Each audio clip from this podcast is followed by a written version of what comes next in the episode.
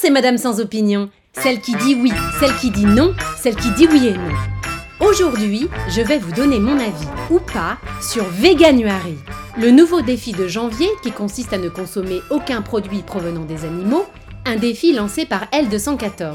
Vous savez, cette association qui réunit les antispécistes jugés trop extrémistes pour intégrer la SPA, le WWF et Brigitte Bardot. Enfin, je veux dire euh, la fondation Brigitte Bardot. Alors voilà, moi, je suis pour. C'est pas de ma faute, je suis fan des offres à l'essai. Dès que j'en vois une, elle est pour moi.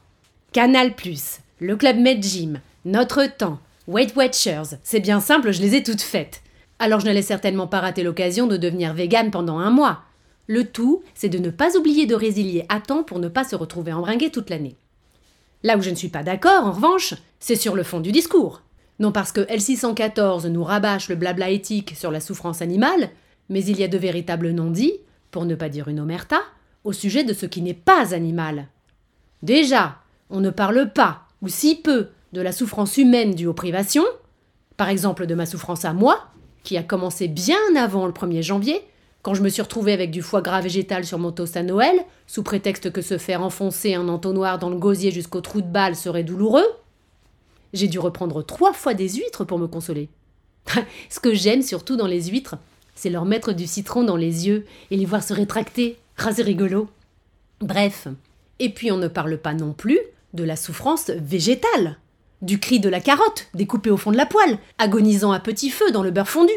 Des bébés artichauts à qui on arrache la queue d'un coup sec, sans préliminaire.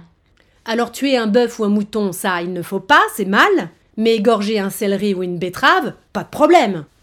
En plus, jusqu'ici, ces actes de cruauté végétale étaient des cas isolés perpétrés par quelques bobos végétaliens. Mais aujourd'hui, ce qui se prépare, c'est un véritable génocide légumier. Et oui Bon, après, euh, ce que je trouve quand même enthousiasmant dans cet appel au boycott bestial, c'est que ça détourne l'attention du Dry January, et moi, ça m'arrange. Je peux m'enfiler mes kirs tranquille sans que plus personne ne m'emmerde. Du moins, j'ai un atout pour détourner l'attention. Tu le fais, toi, le Dry January? Ah non, moi je fais véganuary. Je te mets de la mûre ou du cassis? Et puis il faut positiver. Si jouer les non-viandards tout un mois peut nous dédouaner d'appliquer la règle sur le reste de l'année, en réalité, c'est même une super technique pour ne pas tenir ses bonnes résolutions. Mais d'un autre côté, vous avouerez que c'est quand même chiantissime toutes ces invectives qu'on se prend dans la gueule au mois de janvier. En plus, la liste n'arrête pas de rallonger. C'est à vous dégoûter de la nouvelle année. C'est bien simple, ce n'est plus un appel aux bonnes résolutions, c'est une injonction à devenir quelqu'un de chiant. Arrêter de boire, de fumer, faire du sport, maintenant les animaux.